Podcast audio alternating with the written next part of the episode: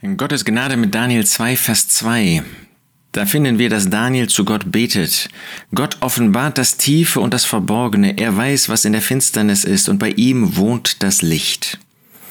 Wunderbare Zuversicht, wunderbares Bekenntnis, das wir hier von Daniel finden.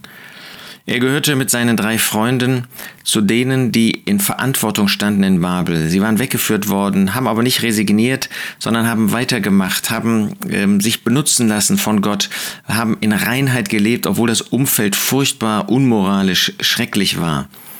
Und dann hatte der äh, Nebukadnezar, der Herrscher in Babel, hatte einen Traum.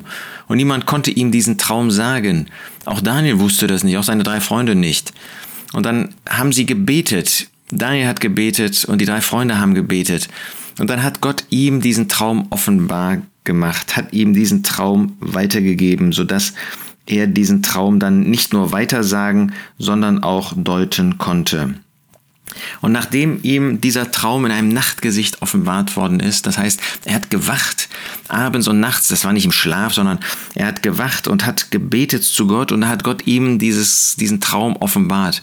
Und da ist seine Antwort, dass er ähm, Gott lobt, dass er das Tiefe offenbart und das Verborgene. Das ist doch heute noch so. Wir können nicht in das Tiefe, in das Verborgene, das, was man nicht sieht, da können wir nicht hineinschauen. Aber Gott kann das. Er braucht uns heute nicht irgendetwas Besonderes zu offenbaren. Das hat er uns alles in seinem Wort gezeigt. Er zeigt uns, was das Böse in sich birgt. Er zeigt uns den Bösen, Satan. Er zeigt uns, ähm, was Satan für Machenschaften hat. Gott zeigt uns das Verborgene auch aus seinem eigenen Herzen, das, wo wir nicht hineinschauen können.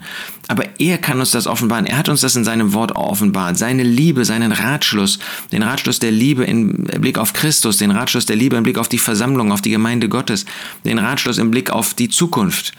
Das, was in der Finsternis ist, das, was kein Mensch erfassen kann, das zeigt er. Bei ihm wohnt das Licht, weil er alles erleuchtet, nicht uns Menschen erleuchtet. Gott sei Dank, das hat er getan, als der Herr Jesus auf diese Erde gekommen ist. Und das tut er auch heute noch. Aber bei ihm wohnt das Licht.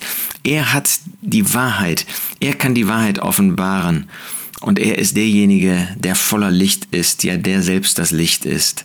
Wollen wir Gott mehr zutrauen, dass er auch uns heute in schwieriger Zeit führt und dass er uns auf einem guten Weg führt? Das wird er tun. Lasst uns auch dankbar sein für das, was er uns zeigt und in seinem Wort offenbart hat, wie er uns führt.